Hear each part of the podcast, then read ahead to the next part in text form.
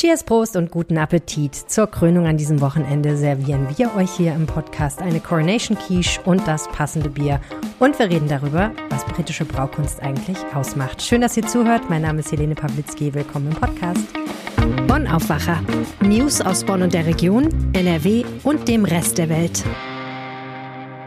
Herzlich willkommen im Aufwacher-Podcast und als erstes schauen wir wie immer nach Bonn. Mehr Platz für Radfahrer und Fußgänger, weniger Parkplätze. So lässt sich ungefähr zusammenfassen, was gerade in ganz vielen Städten passiert. Natürlich auch in Bonn. Ist ja klar, wir müssen irgendwie die Verkehrswende schaffen. Die Stadt hat sich darauf verpflichtet, das Radwegenetz auszubauen. Damit kommt sie aber nicht so schnell voran, wie sie müsste. Und jetzt schon sind manche Autobesitzer und Interessensvertreter der Meinung, das ist viel zu schnell und viel zu viel. Die Stadt sollte weniger Parkplätze für Radwege opfern.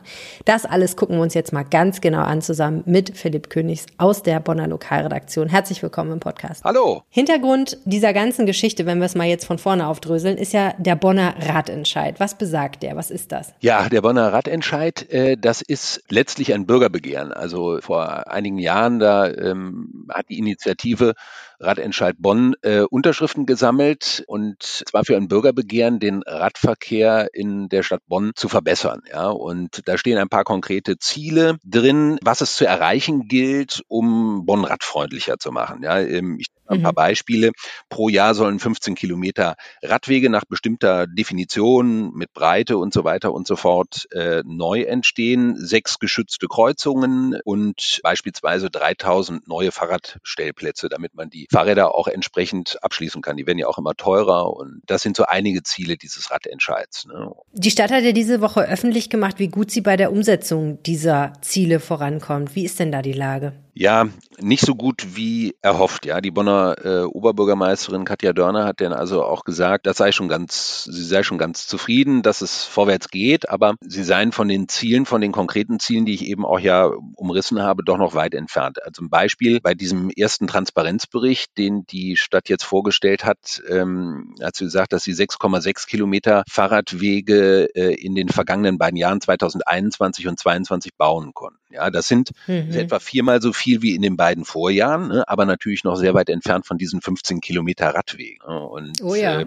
das äh, hängt auch damit zusammen, so begründet die Verwaltung das, dass sie bestimmte Standards einhalten muss, dass es der Planung bedarf, um das äh, sauber und vernünftig hinzubekommen. Und äh, so hat auch der Stadtbaurat Wiesner gestern bei der Vorstellung des Berichts angekündigt, dass das auch sicherlich in den nächsten Jahren so sein wird, dass man diese Ziele halt nicht so erreichen wird können, wie man das mhm. vielleicht beim Radentscheid gedacht und erhofft hatte. Also die Ziele sind aus Sicht der Stadt zu ambitioniert, aber sie bemühen sich, so kann man es vielleicht zusammenfassen. Genau, sie, sie bemühen sich und versuchen das auch vorwärts zu bringen. Ein bisschen Tempo kann man ja jetzt äh, schon an den Zahlen sehen, haben sie aufgenommen ne? und wollen das sicherlich auch noch ähm, beschleunigen. Aber ähm, manchmal sind diese Planungsprozesse offenbar so lang, ähm, dass das nicht so wird funktionieren können, wie man sich das vorgestellt und erhofft hat. Hm. Jetzt mag man sich gar nicht vorstellen, was passieren würde, wenn es tatsächlich geklappt hätte mit den 15 Kilometern. Denn schon jetzt sind einige Leute ja ziemlich auf dem Baum. Denn tatsächlich ist es natürlich so, man kann sich das Ganze ja nicht schön machen wenn man irgendwo einen neuen Radweg baut, der breiter ist als vorher, dann muss dafür irgendein anderes Verkehrsmittel weichen. Und in diesem Fall sind es häufig die Autos, nämlich in Form von Parkplätzen, manchmal natürlich auch Fahrspuren, aber konkret geht es jetzt um Parkplätze. 700 Parkplätze sollen wegfallen, dafür können dann eben 44 neue Fahrradstraßen entstehen. Du hast dich ja mal umgehört, da wo die Menschen das tatsächlich betrifft, also wo die Parkplätze vor der Haustür wegfallen sollen, zum Beispiel in der Südstadt. Was sagen die denn dazu? Also es ist unterschiedlich, ja, muss man auch sagen. Ne? Es gibt Leute, die sind da wenig äh, begeistert, ja, weil mal 700 Parkplätze bei sicherlich einer sechsstelligen Summe von Autos, die in der Stadt Bonn verkehren, das wirkt jetzt erstmal nicht so sehr viel. Aber die Südstadt zum Beispiel ist besonders betroffen. Da sollen 200 Parkplätze wegfallen und hm. da ist das Parken ohnehin schon nicht so ganz einfach. Ja, und dann wird die, mhm. die Situation schon schwierig, weil es da ohnehin schon schwer ist, einen Parkplatz zu finden. Ne? Und ähm, da ist dann eben die Sorge vieler Anwohner, dass sie eben keinen Parkplatz mehr vor der Tür finden. Ne? Gerade Pendler, mhm. die morgens dann weg müssen und auch keine andere Möglichkeit sehen, auf äh, Bus, Bahn, äh, Fahrrad umzusteigen, ja, die sehen da ähm, doch große Probleme, einfach ihren Arbeitsalltag bewältigt zu bekommen. Ja. Ich habe mhm. aber auch andere Leute getroffen, ähm, die sehen das durchaus positiv und sagen, ja, ähm, die Straßen hier sind so eng und zugeparkt und ähm, ich komme mit dem Fahrrad, wenn ich meine Kinder zur Schule bringe, hier momentan kaum durch. Ja, und die sehen da drin durchaus eine, eine notwendige Verbesserung. Ne. Also wen man fragt, man bekommt unterschiedliche Antworten. Im Grunde genommen ist das ja genau der, ich sage jetzt mal ganz polemisch Riss, der sich durch die Gesellschaft zieht. Die eine Seite sagt, ja, wir müssen auf jeden Fall was tun, weil da, wenn wir unsere Klimaziele erreichen wollen, müssen wir an den Verkehrssektor ran. Das heißt, viel mehr Menschen müssen vom Auto weg auf ÖPNV, Rad oder sogar den Fußgang umsteigen. Die andere Seite sagt, ja, schon, aber bitte nicht so schnell und nicht so, dass es mich persönlich in meiner Lebensführung so stark beeinträchtigt. Kriegen wir das nicht irgendwie auch bequemer hin? Und da, da tobt ja im Moment einfach der Streit. Ganz klar genau. positioniert haben sich ja viele Unternehmerinnen und Unternehmer in Bonn. Die IHK und die Kreishandwerkerschaft haben die befragt. Die sagen zu vielen großen Teilen, das geht uns definitiv zu schnell. Was stört die denn genau? Wir haben ja eben schon mal darüber gesprochen, dass einige äh, Sachen schon passiert sind, um den Fahrradverkehr zu stärken. Ja, äh, da sind bei uns in der Stadt, nenne ich mal so ein paar Beispiele, auf dem Hermann-Wanderslebring, einem wichtigen Zubringer für den Autoverkehr, den sogenannten motorisierten Individualverkehr aus Vistal und auch aus der Region, die nach Bonn einströmen und von dort wieder äh, rausfahren. Ja, ähm, die haben zum Beispiel äh, genauso wie die Oxfordstraße am Rande der Innenstadt eine Umweltspur bekommen. Heißt, auf dieser Umweltspur dürfen nur Busse und Fahrradfahrer verkehren und sonst niemand. Der Autoverkehr, die Lkw, die haben nur noch eine Spur zur Verfügung, wo sie früher zwei Spuren zur Verfügung hatten. Ja. Das äh, ist eben nicht so ganz einfach. Ne. Es liegen da zwar noch keine äh, Analysen vor, was das für Probleme verursacht. Ja. Wir beobachten allerdings hier beim Generalanzeiger immer wieder, dass das eben auch zu Staus führt, zu zäh fließendem Verkehr. Und äh, mhm. äh, das ist eben das Thema, was auch die Industrie- und Handelskammer und die Kreishandwerkerschaft hier mit der Umfrage so ein bisschen herausfinden wollten, wie deren Unternehmen, die bei denen Mitglieder sind, eben zu diesen Themen stehen. Und dabei kam nun mal heraus, dass viele das ähm, schon den Verkehrsfluss als schlechter äh, wahrnehmen mhm. als noch vor fünf Jahren. Ne? Das war so eine dieser konkreten Fragen. Ne? Ja? Und dann muss man, ne, dann gibt's auch, äh, gab es auch eine Abfragung, wie denn das Stimmungsbild ist, wie sich die Wirtschaft entwickeln wird in einzelnen Unternehmen, also die Umsätze. Und da sind also 40 Prozent gehen schon davon aus, der Unternehmen, die da befragt wurden oder an der Befragung teilgenommen haben, dass es ihnen mhm. künftig schlechter gehen wird, ja, aufgrund mhm. des Verkehrs, ja, und ähm, der Schwierigkeiten, die damit verbunden sind. Ne, ja. Aber auch hier erkennt man wieder so ein bisschen zwei Seiten. Ne. Sieben Prozent sehen sich in der Existenz bedroht. Das hat diese Umfrage zumindest ergeben, die nicht repräsentativ ist, muss man auch sagen. Aber sechs Prozent zum mhm. Beispiel sehen darin auch eine Verbesserung. Ja, das kann man sich, äh, glaube ich, relativ einfach vorstellen, ohne dass die jetzt konkrete Firmen genannt haben. Ne. Ein Fahrradhändler, ne, der wird wahrscheinlich sagen, alles super, ja, alles, super. alles super. Die Umsätze gehen nach oben, die Gewinne ja. auch. Besser können es für mich nicht laufen. Ja, und äh, ein Logistikunternehmen, sag mal, das, da muss man ja auch noch unterscheiden. Ne? Die Telekom oder andere Unternehmen, große Unternehmen, kleinere Unternehmen, ja, Dienstleistungen, da ist Bonn stark, da müssen die äh, Leute hinkommen, ja, also und hm. wieder wegfahren. Ne? Das sind die klassischen mhm. Pendler.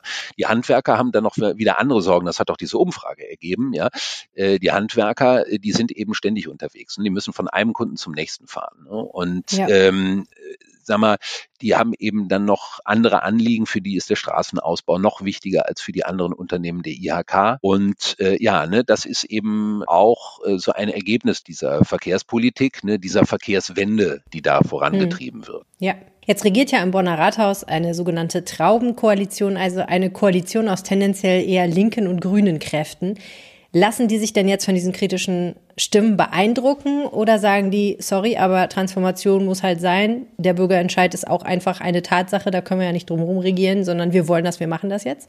Also die sind bisher, äh, sind jetzt seit 2020 äh, dran, ja, äh, sind die bei diesen Verkehrsthemen doch äh, relativ geschlossen dabei gewesen, wenn es um beispielsweise die eben erwähnten Umweltspuren geht. Ja. Also Da haben die äh, gesagt, wir haben das so angekündigt, wir haben das auch im Vorwahlkampf so angekündigt äh, und das machen wir jetzt auch. Da bleiben sie dabei. Ne? Jetzt kommt äh, gerade die 700 wegfallenden Parkplätze, die eben erwähnt wurden für die Fahrradstraßen. Das ist gerade so aufgeploppt hier bei uns. Da muss man jetzt mal schauen, wenn es so ähm, in die Niederungen geht, ne? in diese in, in solche Beschlüsse, ja, ob die dann eben bei all dem bleiben ne? oder ob sie denn auch mal vielleicht sagen, gut, jetzt müssen wir hier mal darüber nachdenken, ob wir vielleicht irgendwo einen Kompromiss finden, ne? ob wir mhm. nicht, sage ich mal, von 700 wegfallen oder von 200 wegfallenden Parkplätzen in der Südstadt, ja, können wir da vielleicht noch irgendwie 50 äh, irgendwie retten oder so, ja, können wir das ja. irgendwie anders machen. Ne? Ja? Ich kann es auch tatsächlich nicht sagen, wie man sich dort an dieser Stelle äh, entscheiden wird. Ne? Das muss man mal gucken und man steht ja auch vor dem Problem, wenn man sich denn einmal auf diese Kompromisse einlässt, ja, dann, man hat ja ein zugrunde liegendes Konzept, ne, das man umsetzen will, dann ist man natürlich auch immer bei den nächsten Schritten zur Umsetzung dieses Konzepts, ja, muss man dann auch äh, wieder überlegen, dann kommen wieder äh, natürlich andere Forderungen. Will man davon abweichen? Will man die irgendwie abändern? Also das muss man tatsächlich mal schauen. Ne? Eine politische Legitimität hat das ganze ja. Ne? haben wir ja eben gesagt, es gibt ein Bürgerbegehren. Das Bürgerbegehren war erfolgreich. Da haben sich 28.000 Unterschriften gefunden. Und im Anschluss gab es auch eine relativ breite Mehrheit ähm, im Hauptausschuss, die dem zugestimmt hat und dem Bürgerbegehren äh, gefolgt ist. Ne? Also es ist nicht mhm. nur ein Bürgerbegehren, ein erfolgreiches, sondern auch eins, das eine politische Legitimation bekommen hat letzten Endes. Ne? Ja, aber du hast sicher recht, immer dann, wenn es konkret wird, dann wird es richtig spannend, ob man auch wirklich dabei bleibt oder ob man doch findet, man muss da vielleicht noch ein bisschen vorsichtiger vorgehen. Wir haben uns das Ganze angeschaut mit Philipp Königs aus der Lokalredaktion Bonn. Vielen herzlichen Dank. Ja, danke, danke, danke. Es ist 70 Jahre her, wenn ich richtig gerechnet habe, dass das letzte Mal eine Krönungsfeier in Großbritannien stattgefunden hat. Und das ist doch ein super Anlass, um mal wieder über sowas zu reden wie Großbritannien, ein großartiges Land mit einer langen, spannenden Geschichte. Damit herzlich willkommen zum Aufwacher-Podcast in dieser Woche. An einem Wochenende, wo in London König Charles gekrönt wird und wo ich im wunderbaren Herdecke sitze mit Nathaniel Stott. Herzlich willkommen im Podcast. Guten Morgen. Ich war übrigens 70 Jahre nicht dabei. Warst vor 70 Jahren nicht dabei? Nein, nein, nein. Das wäre auch ähm, krass, wenn du 1953 dabei gewesen wärst, als Queen Elizabeth gekrönt wurde. Aber du bist jetzt hier in Herdecke und wie du hierher kommst, darüber müssen wir auch gleich sprechen. Ja. Wir sind in deinem Pub im Shakespeare. Und wer so einen Namen wie Nathaniel hat, der muss natürlich seinen Pub auch Shakespeare nennen, oder? Ja, aus der Engländer war ich äh, schon längst bekannt. Und der Urengländer ist Shakespeare und das, ja doch jeder. Das stimmt. So, wir sind hier in einem schönen alten Fachwerkgebäude im Zentrum von Herdecke. Wir können rausgucken, da ist Markt und die Leute kommen draußen vorbei und hier drin ist es noch relativ ruhig, aber abends geht hier natürlich tierisch die Post ab. Ne? Ja, also hier haben wir oft Live-Musik, verschiedene lokale, deutsche, internationale Musiker. Neulich hatten wir vier Jungs aus New York, ganz entspannte Musik, obwohl sie eigentlich gerne laut spielen. Habe ich gefragt, oh, kannst du ein bisschen vielleicht leise spielen? so ein bisschen Pink Floyd mäßig. Und haben sich total gefreut, da statt laut zu merken, wie auch Musik anders klingen kann. Schön. Du bist einer, würde ich sagen, von gar nicht so furchtbar vielen Anlaufpunkten für britische kulinarische Kultur in Nordrhein-Westfalen. Ich habe ein bisschen herumgeschaut und auch unsere Aufwacherhörerinnen und Hörer um Rat gefragt, wo kann ich eigentlich gut britisch, englisch essen und trinken. Und äh, das hier war eine der Stationen. Die anderen Stationen findet ihr in den Shownotes. Die habe ich nämlich auch zusammengetragen. Man kann zum Beispiel an einem Ort wunderbar britischen Fudge bekommen. An anderen Stellen kann man ganz normal einkaufen. Aber man muss ein bisschen gucken. Es gibt den einen oder anderen britischen Pub oder Eng englischen Pub. Viel, viel mehr ist irisch natürlich, ne? Oft irisch, aber das ist alte Kolonie, sage ich dann immer so als Witz. äh, versteht da nicht jeder. Es ist ja ein bisschen ja. politisch, aber kaum ein bisschen äh, hm. rum, rumwitzen kann man auch. Ja, ja. Und bei dir gibt es äh, britisches Bier unter anderem. Ja, ähm, ich beziehe sie aber lokal. Das ist eine Sache, was ich äh, in den letzten Jahren immer mal geguckt habe Brexit ist mal ein anderes Thema. Ich beziehe li lieber lokale Biere, weil das mir auch mein Ziel entspricht. Bier kommt aus der Region. Mhm. Bier ist lokal. Also Deutschland hat wenig lokale Brauereien gegenüber Großbritannien, wo jede Stadt zwei oder drei oder vier hat. Mhm. Deshalb haben wir auch äh, ein, eine Brauerei äh, mit übernommen. Und lokale Biere, das ist eigentlich der Sinn der Sache für, für, für eine Kneipe. Also lokale Biere, die hier aus der Region kommen, aber teilweise mit einem britischen Charakter, praktisch. Ja. Kann man das so ja, sagen? genau. Okay, da sind wir schon mittendrin. Was, äh, also ich, wir sind noch beim Tee, muss man sagen. Kommt Mhm. noch mit dem Bier. Aber was ist denn ein britischer, was macht das britische am Bier aus? Also wir, wir reden über obergärig, untergärig, äh, kühle Typen, die untergärige Biere, das sind äh, die typische deutsche Biere. Mhm. Müssen wir kurz erklären, glaube ich. Ähm, ist es, glaube ich, wenn ich es richtig weiß, eine Frage von, welche Hefe benutzt man und braucht die eine kalte Umgebung, um Genau. klarzukommen oder ist es okay, wenn es warm ist? Genau.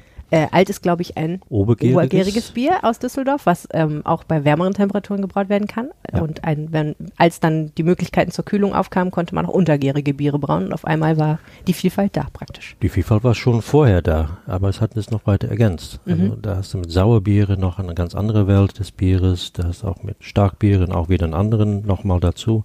Also die Vielfalt des Bieres ist äh, irrsinnig. Hm. Da kannst du jahrelang dran verkosten und bist noch lang nicht am Ziel. Ja, aber wir waren beim britischen Charakter. Genau. Also ähm, Untergärige, wie, wie gesagt, sind die typische deutsche äh, Bierstile. Dann hast du Obergärige, das sind die etwas kuschelige Hefetypen, die so aneinander kleben und oben auf der Gärbottich dann äh, ihre Arbeit machen. Gegenüber die kühle Typen von, ja, ey, was ich tue hier, ja, komm, lass mich alleine. Ich schwimme hier unten rum. Ja, ich, Mhm. ich brauche Zeit und äh, ich bin der kühle Typ. Okay. Ähm, so erkläre ich dann das so ober- untergärige Hefetypen, Sorten. Fruchtige Aromen hat man dann auch von der von der Hefen, äh, obergärige Art. Hopfen werden auch viel anders und auch in viel größere Mengen genutzt als in typische äh, untergärige Bierstilen. So ein Lager hat ein paar Gramm Hopfen gegenüber ein, ein IPA, dann redet man über Kilo Hopfen und der Verhältnis ist total anders, auch geschmacklich, aromatisch. Aber das klingt so, als gäbe es nicht das britische Bier. Nein, es gibt, eine- es gibt eine Vielfalt, auch wie in Deutschland. Also Ja. der Vielfalt äh, ist, ist überall zu sehen. Ja, aber wenn du sagst, du, du bietest britische Biere mit britischem Charakter, die lokal hergestellt sind, an, wo, wo entscheidest du dann, welches ist das Bier mit dem britischen Charakter? Das entscheide ich nicht. Das ist der Trinker. Ach so. Also der, der, der Trinker sagt, oh, das schmeckt aber jetzt sehr englisch. Nicht so sehr. Also das schmeckt mir oder schmeckt mir nicht. Das Aha. ist mehr, mehr der entscheidende Punkt. Also Pils ist unser bestverkauftes Bier hier Okay. und das gute britische Guinness, Hm. also doch ein Irish Stout, Schon ziemlich klar. herbisch, ja. Ja, ziemlich, ja. Kommt der typische Gast hier rein, fragt nach einem Bier, meint ein Pils. Mhm. Wir sind ja auch im Ruhrgebiet, ne? Sind wir Lecker auch. Pilzkin. Ja. Ja, Klar. das ist nun mal so. Da serviere ich natürlich das, was gefragt wird. Dazwischen habe ich dann natürlich die britische Bierstile wie ein äh, ESB, ein Extra Special Bitter oder ein zweifach äh, IPA haben wir am, am Hahn im Moment. Ein Hoppy Lager haben wir dann auch, so eine etwas neue Kreation. Ähm, wir haben dann auch das äh, Irish Red Ale, zwei verschiedene Sorten. Äh, eine von der, unserer eigenen Brauerei, das Waldstadt Brauerei oder von Guinness Kilkenny, wie jeder kennt. Auch in Großbritannien hast du unterschiedliche Nachfrage. So ein Pilz oder ein Lager wird äh, sehr häufig getrunken, weil es einfach sehr zugänglich ist und leicht runterschluckt. Hm. Die etwas kräftige IPAs und Pale Ales, Für die Deutschen ist Bier ja schon so ein nationales Thema, ne? Also Reinheitsgebot, total wichtig. Mhm. Und ähm, auch wenn natürlich vollkommen richtig ist, was du sagst, dass ganz viele, dass es früher eine Vielfalt an lokalen Brauereien gab, die aber inzwischen ganz häufig entweder nicht mehr existieren oder aufgekauft wurden von größeren Konzernen. Hat sich das ja inzwischen auch so ein bisschen entwickelt, tatsächlich dahin, dass man wieder zurückgeht zum Craftbier, zum lokal hergestellten Bier. Kleinere Brauereien machen kleinere Chargen und es funktioniert. Dann haben wir im Rheinland, in Düsseldorf zum Beispiel, die Hausbrauereien, wo das eigentlich immer schon so funktioniert Ja. hat, dass ja praktisch immer schon Craftbier war, so so, Ja. sagen die zumindest selber. Mm, Aber da- das ist einerseits irgendwie so ein bisschen so ein Brot- und Butter-Thema und andererseits, finde ich, blüht das gerade auch nochmal seit ein paar Jahren so ein bisschen auf. Wie ist das in Großbritannien? Wie ist das in England? viel stärker. Viel stärker. Also ich habe gut zehn Jahre mm, beobachtet, wie der Markt sich hier entwickelt und Hier in Deutschland. ja, und es ist so trag, so langsam wie ich denke, das gibt's doch nicht. Gemächlich. Gibt's doch nicht. Doch eine sehr stolze Bierkultur, aber der Bewusstsein, die ich erlebe bei wochenliche Tastings, ist unterentwickelt. Mhm. Man weiß ja nicht, was da von Vielfalt an Biere gibt. Mhm. Ich präsentiere dann acht Biere und ähm, gehe dann durch Pills zu einem IPA, zu einem Imperial Stout und für gut die Hälfte ist das das erste Mal, wo sie an Vielfalt an Bier, Geschmäcker kennenlernen. Und wie reagieren die Leute dann? Auch sehr unterschiedlich. Also ein IPA ist ein Bier mit Emotionen. Ich liebe das oder ich hasse das. Und das ist dann auch immer so. Und Hm. ich sage Leute, ist mir ist, ist, ist egal. Lern es mal kennen. Hm. Ein super Experiment ist ein Löffel mit Zimtzucker. Halt mal die Nase zu, tu das auf die Zunge. Was schmecke ich? Nichts. Zucker, süß. Mach mal die Nase auf. Puff. Da explodiert ein Mhm. Aroma. Mhm. So ist Geschmack zusammengestellt. Und das ist auch dann mit Bier ähnlich.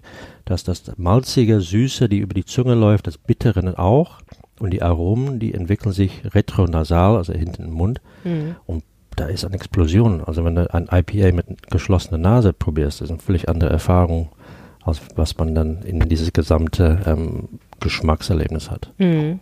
Und du würdest sagen, dass es in Großbritannien, wenn du dieselbe Veranstaltung anbieten würdest, ein Biertasting mit unterschiedlichen Craftbieren und anderen Bieren, würde es anders laufen? Die Leute wüssten mehr Bescheid und würden sagen, ah ja klar, IPA weiß ich doch, India Pale Ale, relativ bitter, hoher Hopfenanteil, kenne ich schon. Ein Problem. Ich habe keine Ahnung. okay. Ähm, einfach so, weil ich, weil ich hier 30 Jahre, äh, Ja. seit 30, über 30 Jahren gewohnt habe. Ja. Ich könnte mir vorstellen, aber ich habe die Erfahrung nicht. Okay.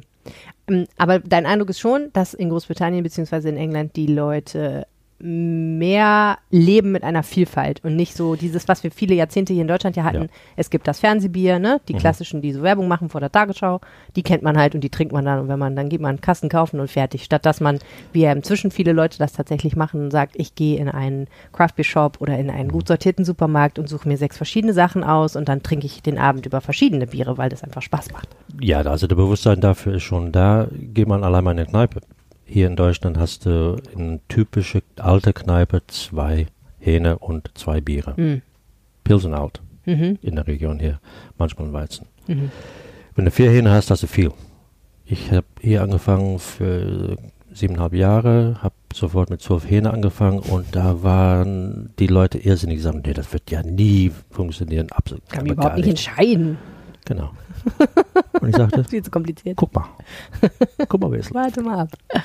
Und es lief von Anfang an, sofort. Wir müssen, glaube ich, gleich mal ein bisschen Bier probieren, habe ich Das den tun wir, Es ja. wird Zeit. Ähm, und ich habe natürlich auch was zu essen mitgebracht. Lecker. Ja, eine Coronation Quiche. Mhm. Also der König wird gekrönt, dafür müsste es natürlich auch ein spezielles Rezept geben. Ja. Das letzte Mal hieß das Rezept Coronation Chicken. Genau.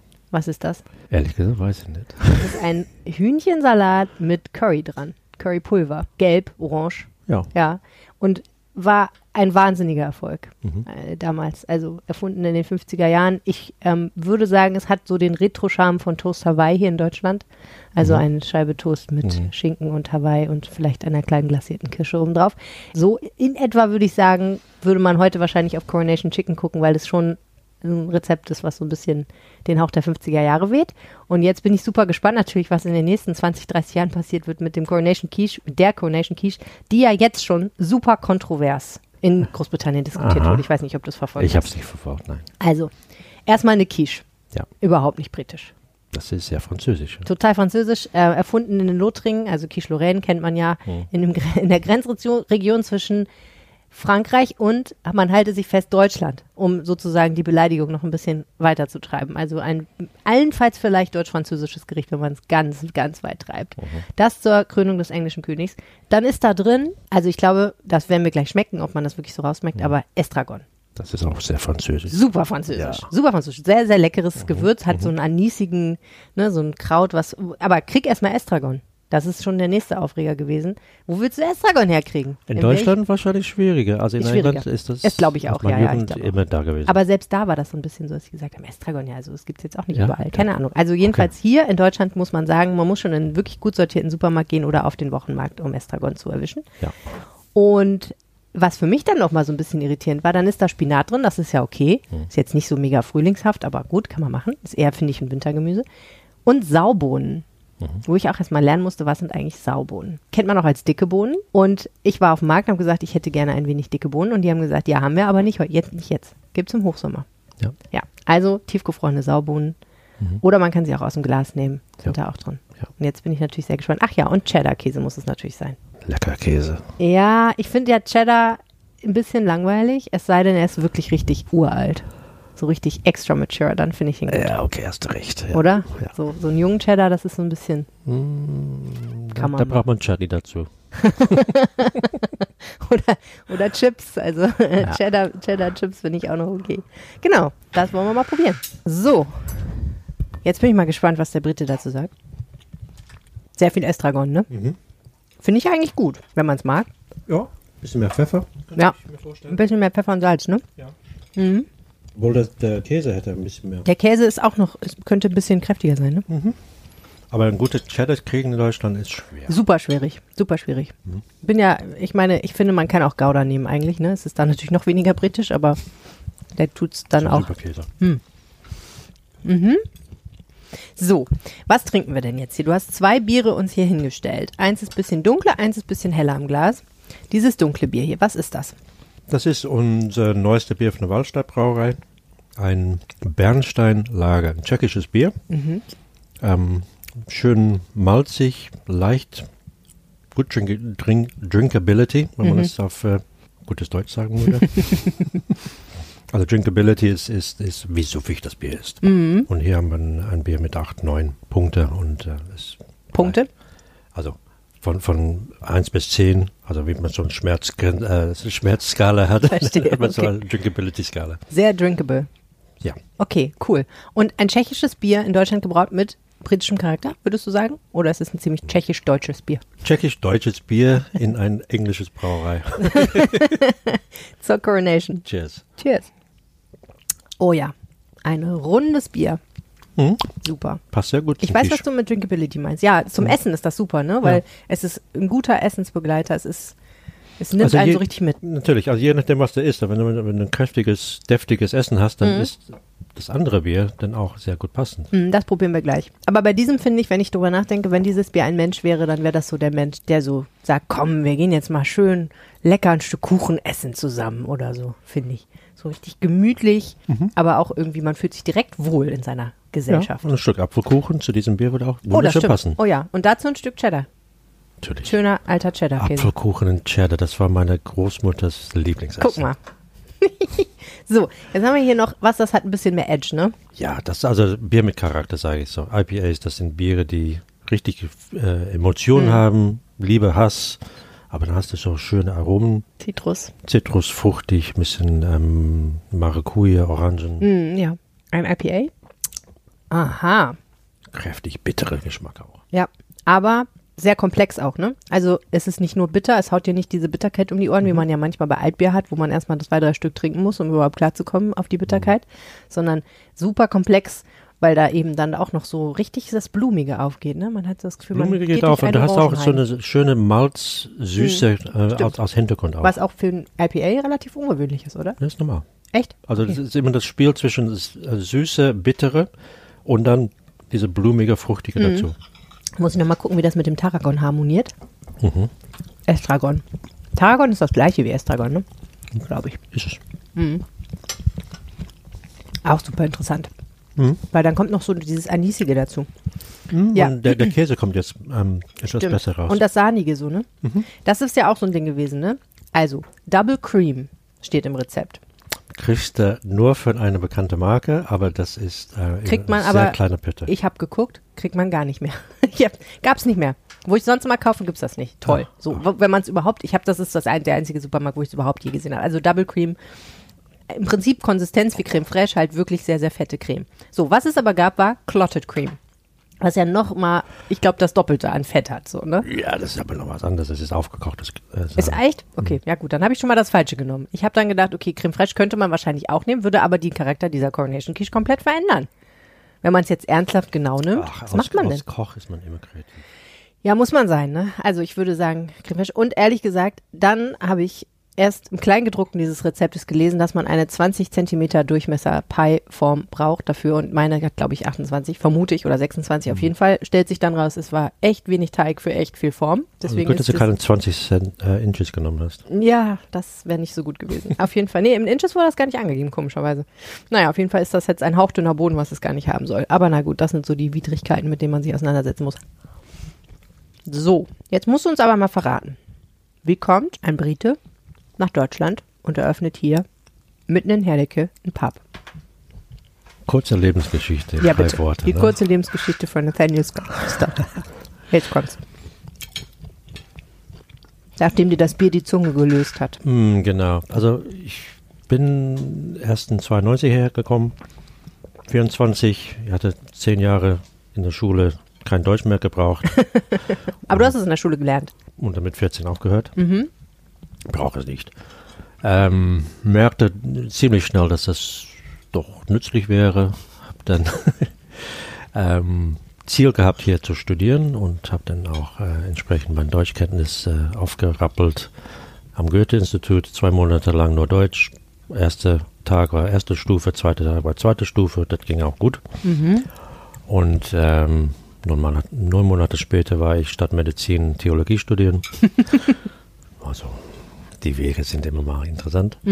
Ähm, habe auch in der Zeit Frau kennengelernt, bin in 95 nach Holland für zehn Jahre gezogen. Ähm, Kinder, drei Kinder zur Welt gebracht. Also wir hatten eine Tochter in, in Den Haag ge, äh, geboren gehabt und dann kam im sechsten Schwangerschaftsmonat, das sind doch zwei. Oh, krass. Okay. Ja, Überraschung. das war eine Überraschung. also ni- nirgendwo in der Familie und äh, Heftig. ja, aber alles kompakt und zusammen und äh, Eigentlich auch ganz gut. Ne? So ein bisschen zwei zum Preis von einem in gewisser aber Weise. so war das auch, so war das auch. Herrlich. Schön. Jetzt sind natürlich alle groß geworden. Ähm, in 2006 nach Dortmund wieder zurück. Ähm, Herdecke hat mich dann in 2012 wieder gerufen. Also ich bin in erster Linie 92 nach Herdecke gekommen auch. Und ähm, in 2012 habe ich meine erste Gaststätte äh, übernommen. Das war nicht hier? Das war in Herdecke, Ja. nicht der Ort, wo wir jetzt sind. Äh, unten im Schwimmbad an der Ruhr, eine äh, Ausgehlocation, die ein bisschen von alles und nichts war. Wir hatten eine Pommesbude im Sommer am Schwimmbad, wir hatten Kaffee und Kuchen nachmittags am äh, sonnigen Tagen und abends fing ich an mit Biere.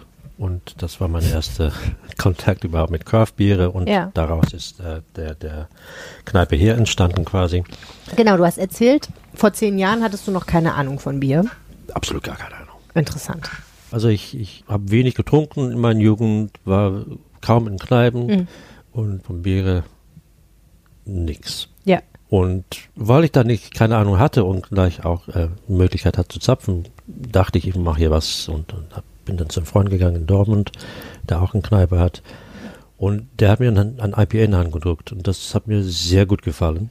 Und äh, der Story dahinter ist eigentlich hier ein, eine runde Geschichte. Das Bier, was wir heute trinken, ist das Bier, was ich damals äh, Nein. ja, Dieses IPA hier. dieser Bier. Also Ah, der, der. Brauer, der Fritz Wolfing äh, mit äh, seiner Brauerei in, äh, in Bonn, Almania, Mhm. hat diesen Bier zur damaligen Zeit als Fritz Ale äh, ähm, Label gekauft, verkauft.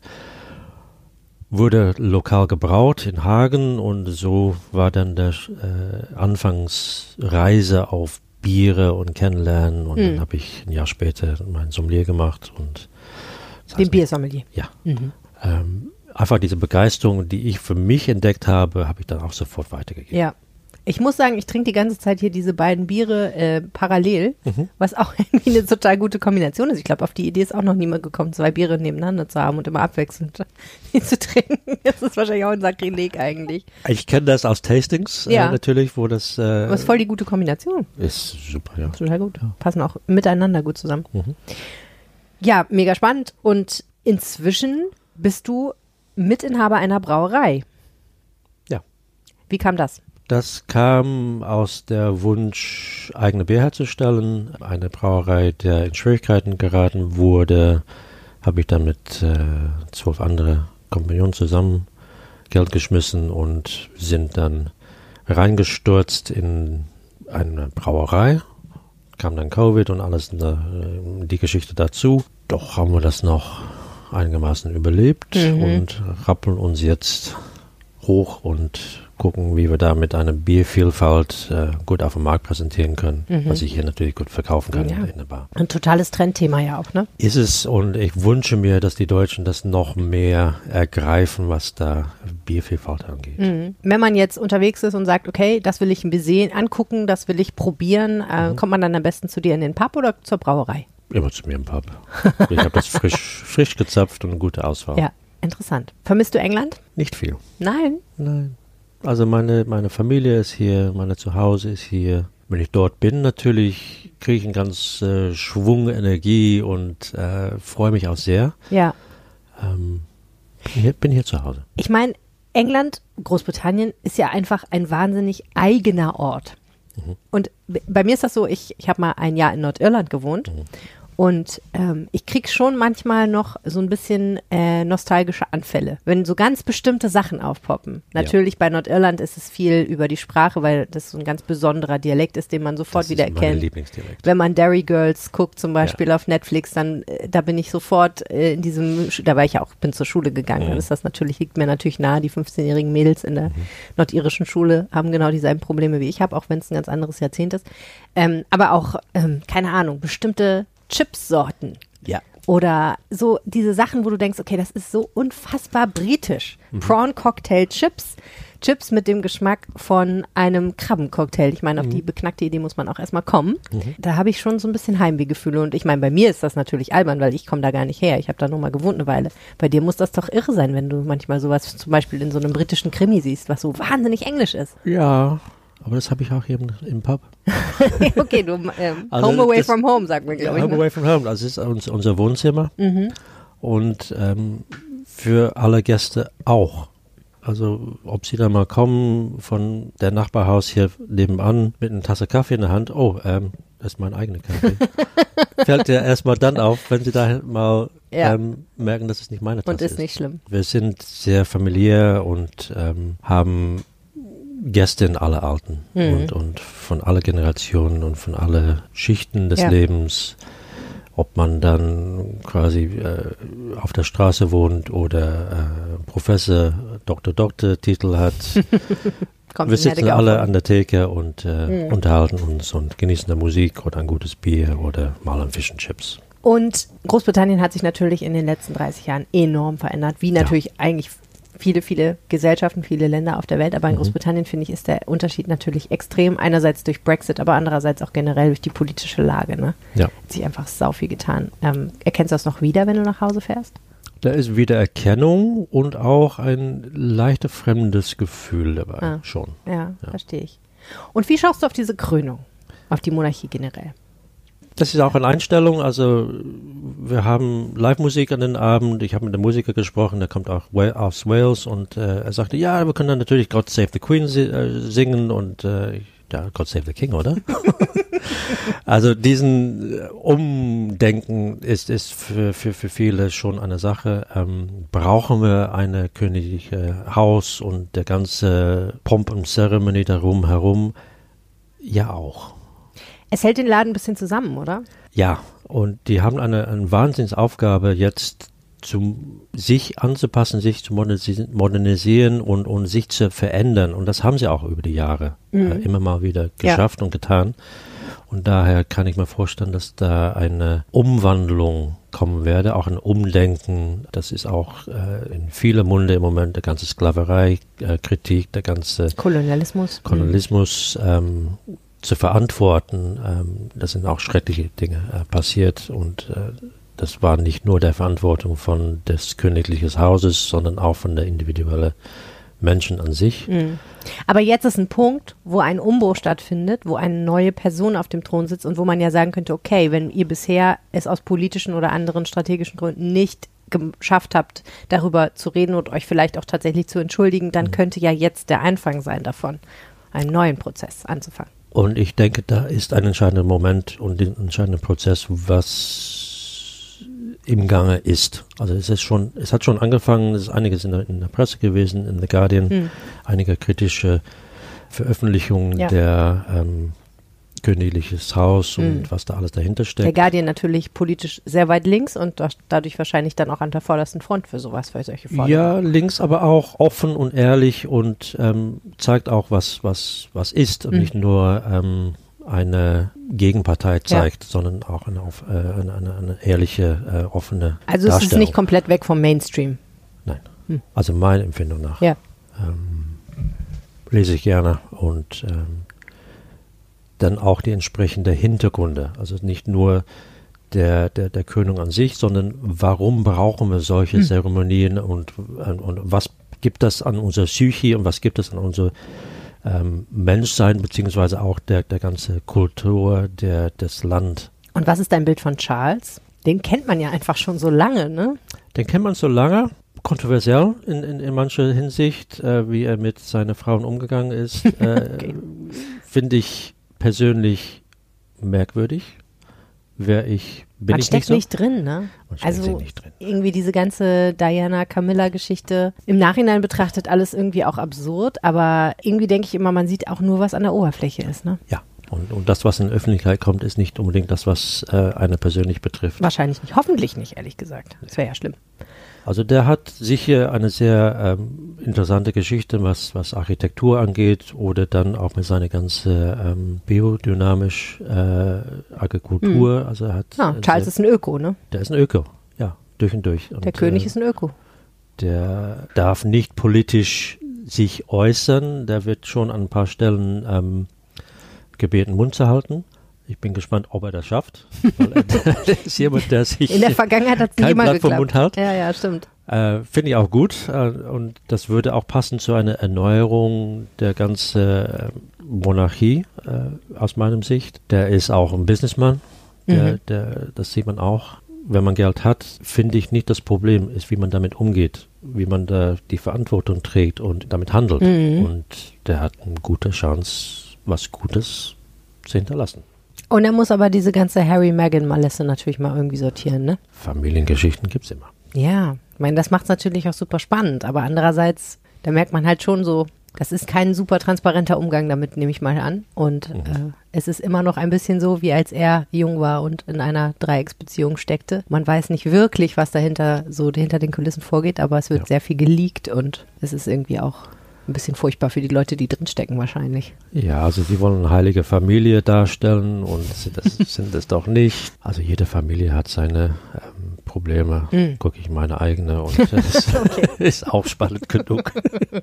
Bestimmt. Also, schauen wir mal, was die nächsten 70 Jahre bringen. Denn das sind ja die Zeitläufe, mit denen wir offenbar arbeiten. Was Also 70 Jahre wird er nicht schaffen. Nee, der, das stimmt der wahrscheinlich. König hat vielleicht 10, 20, wenn ich so grob schätze. Seine Pappe ist mit 96, glaube ich, gestorben.